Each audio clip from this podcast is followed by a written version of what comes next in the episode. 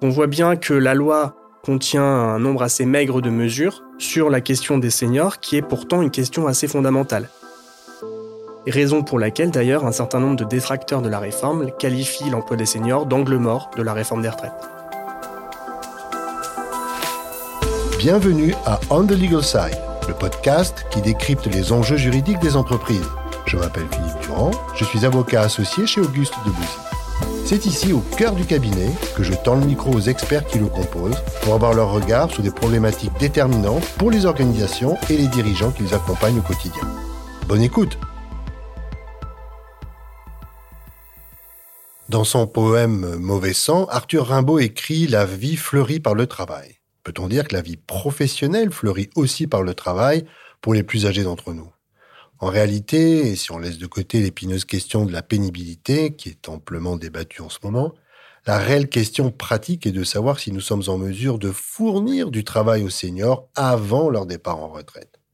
Chaque réforme de notre système de retraite pose invariablement la question de la place des seniors sur le marché du travail, et plus encore évidemment lorsque cette réforme agit sur l'âge légal de la retraite, ce qui est le cas actuellement avec ce projet du président Macron qui en recule l'âge légal de 62 à 64 ans.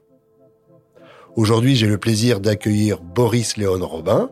Boris est avocat depuis près de 10 années, il est avocat counsel au sein de notre équipe 90% des dossiers traités par euh, Boris ont trait à la protection sociale et à la rémunération, ce que nos amis anglo-saxons appellent le camp and ben.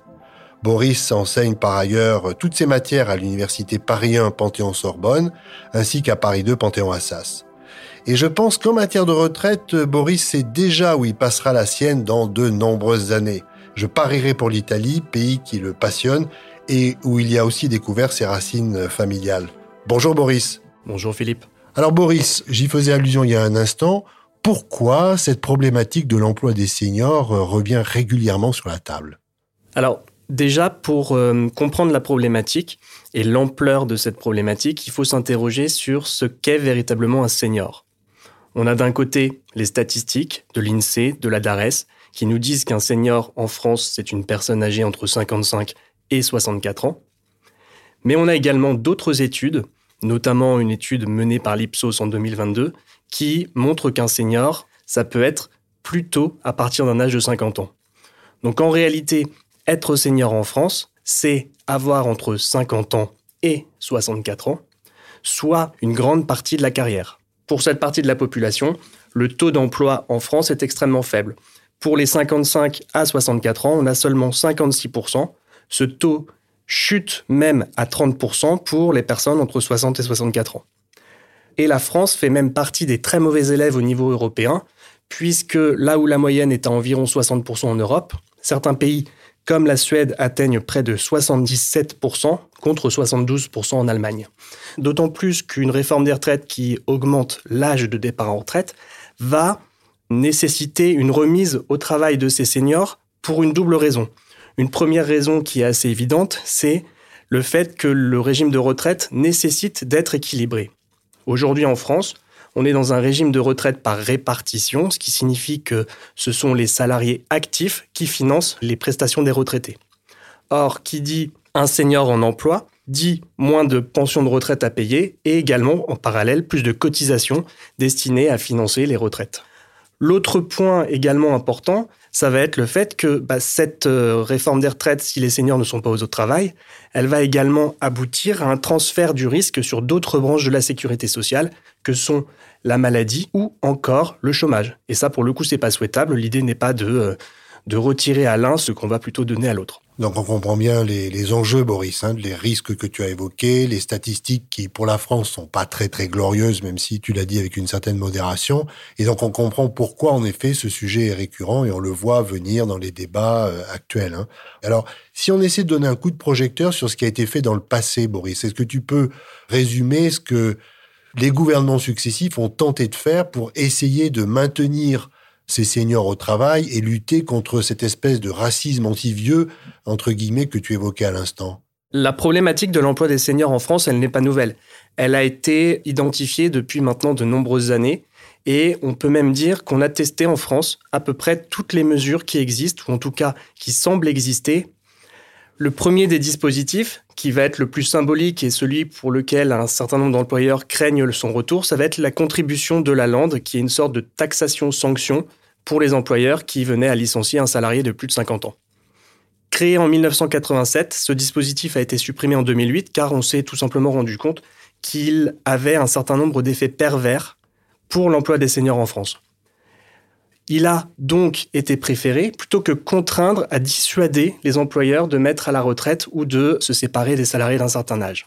Ça a été par exemple les mesures qui ont complexifié ou en tout cas rendu plus difficile la mise à la retraite d'un salarié à partir de 65 ans.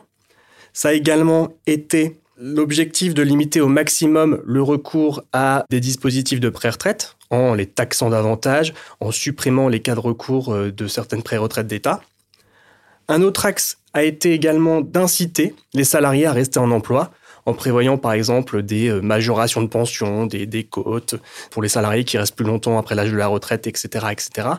Un troisième axe a été de créer des contrats euh, spécifiques aux seniors. C'est par exemple le cas des CDD seniors qui ont été créés en 2006. Le contrat de génération créé également le 1er mars 2013 ou encore plus récemment, pour certains cas particuliers, le CDI d'inclusion. D'autres mesures euh, plutôt RH ont également été mises en place. On pense notamment aux entretiens de seconde partie de carrière. Et enfin, d'autres dispositifs existent et qui sont d'ailleurs aujourd'hui encore en vigueur et ils permettent d'assurer aux salariés de continuer à exercer leur activité professionnelle tout en étant retraités. C'est le cumul emploi-retraite ou alors de leur permettre de passer progressivement à une étape de la retraite via le mécanisme de la retraite progressive.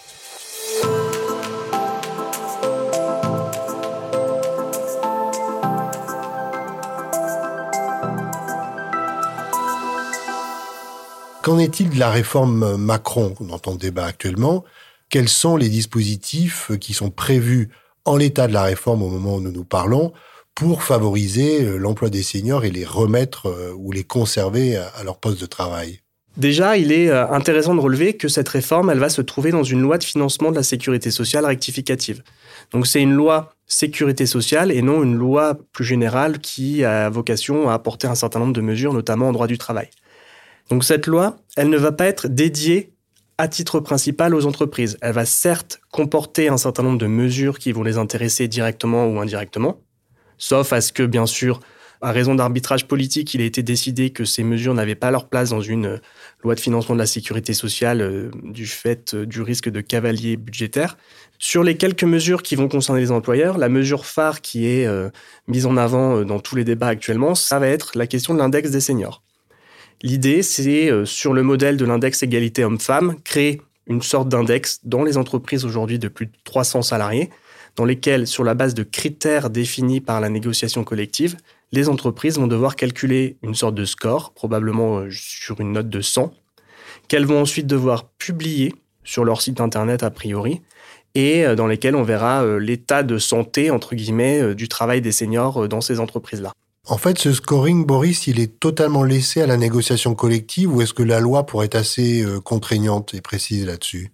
En l'état, il n'y a pas de critères définis par la loi permettant d'établir une notation dans le cadre de ce scoring, contrairement à ce qu'il existe aujourd'hui pour l'égalité homme-femme.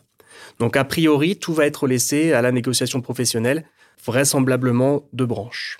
Le premier sujet que va présenter cet index, ça va être la question de la sanction. La sanction qui est de 1% de la masse salariale de l'entreprise ne sera due que si l'entreprise ne calcule et ne publie pas ce score. En revanche, il n'y aura pas de sanction en cas de mauvais score ou de score qui se dégrade d'année en année. C'est d'ailleurs un point de critique des opposants de la réforme, donc on ne peut pas écarter que ce point, euh, même s'il n'est pas souhaité par les employeurs, euh, soit euh, modifié ou évolue en tout état de cause dans le cadre de la navette parlementaire. Ensuite, on a également une autre mesure qui va être une obligation de négocier dans les entreprises un plan d'emploi pour les seniors. Et enfin, l'idée est de libéraliser et également simplifier le recours aux dispositifs de retraite progressive et de cumul emploi-retraite. Donc on voit bien que la loi contient un nombre assez maigre de mesures sur la question des seniors, qui est pourtant une question assez fondamentale. Raison pour laquelle d'ailleurs un certain nombre de détracteurs de la réforme qualifient l'emploi des seniors d'angle mort de la réforme des retraites. Alors Boris, est-ce que tu vois euh, de ton côté euh, des améliorations, des suggestions sur lesquelles pourrait travailler soit le gouvernement, soit les partenaires sociaux pour essayer d'arriver à des mesures peut-être plus efficaces, plus incitatives En réalité, on se rend compte de ce qui a été fait par le passé qu'il n'existe pas une mesure qui viendrait régler euh, de manière définitive et durable l'emploi des seniors en France. C'est plutôt une série de dispositifs qui, mis en œuvre ensemble, permettront de favoriser en tout cas le retour des seniors à l'emploi. On peut penser déjà à euh, mettre davantage l'accent sur la formation professionnelle des salariés âgés, des mesures également pour lutter contre l'usure professionnelle, s'assurer que sur le long terme, les salariés restent en bonne santé, favoriser ensuite la coopération entre les différentes euh, générations dans l'entreprise, peut-être aussi créer un euh, contrat spécifique pour les seniors dont le recours serait plus général et qui comporterait éventuellement des euh, exonérations de cotisations sociales pour permettre d'endiguer la fameuse critique qui est souvent faite à l'emploi des seniors, c'est-à-dire un coût trop élevé. Eh bien, merci Boris pour ce dernier conseil euh, pratique et pour le temps aussi que tu as passé avec nous pour parler de retraite et de cette réforme. L'enjeu de la réforme est clair. Hein. Au-delà du recul de l'âge légal, se profile en effet cette question dont on a débattu tous les deux sur l'emploi des seniors. Nous avons bien compris que les mesures réellement incitatives pour les entreprises ne sont pas encore sur la table et que, comme on dit parfois pudiquement, il y a une marge de progression. Puis je garde aussi à l'esprit ce balancier que tu évoquais entre le punitif et, l'incitatif. En tout cas, merci beaucoup, Boris. Merci beaucoup. Merci à chacun d'entre vous de nous avoir écoutés aujourd'hui. Vous venez d'écouter On the Legal Side, un podcast signé Auguste de Bouzy. Un grand merci pour votre écoute. Pour être notifié des prochains épisodes, n'hésitez pas à vous abonner depuis votre plateforme préférée. Pour découvrir le cabinet, ses équipes et ses actualités, rendez-vous sur le site www.auguste le 6 debouzy.com ou dans la description de cet épisode. Cette série audio a été conçue, écrite et réalisée en collaboration avec Aparté Studio et le son de l'encre.